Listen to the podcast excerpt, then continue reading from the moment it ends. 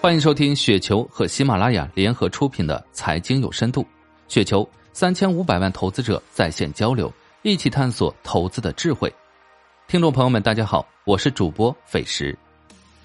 今天分享的稿件名字叫做《拥抱泡沫还是一以贯之》，来自于朱九。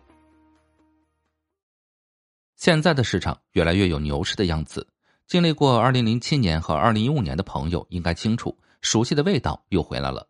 所谓的牛市，就是全市场集体性头脑发热的过程，有所谓的价值兑现。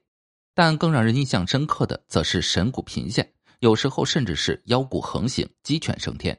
很多人都在鼓吹泡沫。前几天说过，某公募一哥在二零一五年底大谈五十倍估值比五倍估值更容易赚钱，然后在之后两年业绩惨遭腰斩，被迫改换门庭的事儿。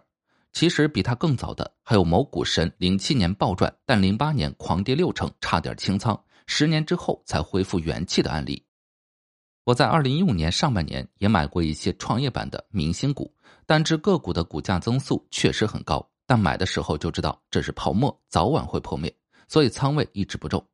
到了当年五月，我就开始减仓了，六月初把所有的创业板股票全部清掉。算了算，收益率挺高，但收益并不多，毕竟仓位小。后来便是股灾，千股跌停的时候，连银行股都是跌停板。二零一五年上半年，雪球上很多大 V 风光无限，据说有些人几个月就用几百万赚了上亿，用的是数倍杠杆，玩的是乐视、东方财富和同花顺这样的明星股。但还没到七月底，就陆续传来一位又一位大 V 爆仓的消息，他们的名字都留在了老球友们的心中。我在六月下旬的时候开始抄底，买的都是当时看起来最便宜的银行股。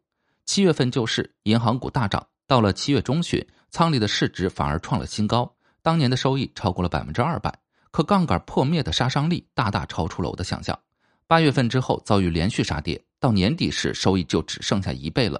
值得庆幸的是，后面的熔断是第二年元旦过后的事儿，不然当年的收益率还要大打折扣。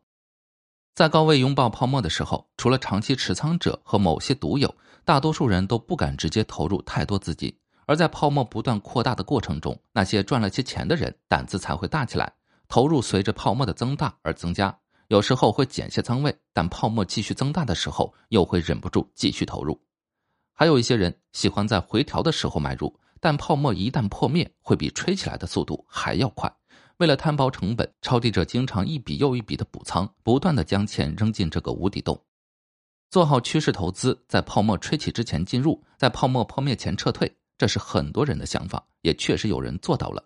其中有能力因素，也有很多只是一点运气，但绝大多数人是没有这样的能力的，更没有这样的运气。所以每次牛市之后都是一片狼藉，这一次也不会例外。面对泡沫不动心的人不多，拒绝拥抱泡沫的投资者会逐渐被人当成傻瓜。我当年也动心过，但经历过二零一五年那个难忘的下半年，很多事情真的看淡了。与其来来回回，不如一以贯之，走自己认识的路，赚自己踏实的钱。有些股票虽然涨幅不大，但可以大胆重仓，最后的绝对收益也并不少。投资很多时候慢就是快，那些想赚快钱的人，最后迎来的往往都是快刀。七亏二平一赚是这个市场的真实写照。如果这还不够威慑，就想想那位一哥，想想那位股神，想想雪球曾经的风云人物吧。这都是业内高手，他们还有机会东山再起，但大多数人只能是退出市场了。以上就是今天的全部内容，感谢您的收听。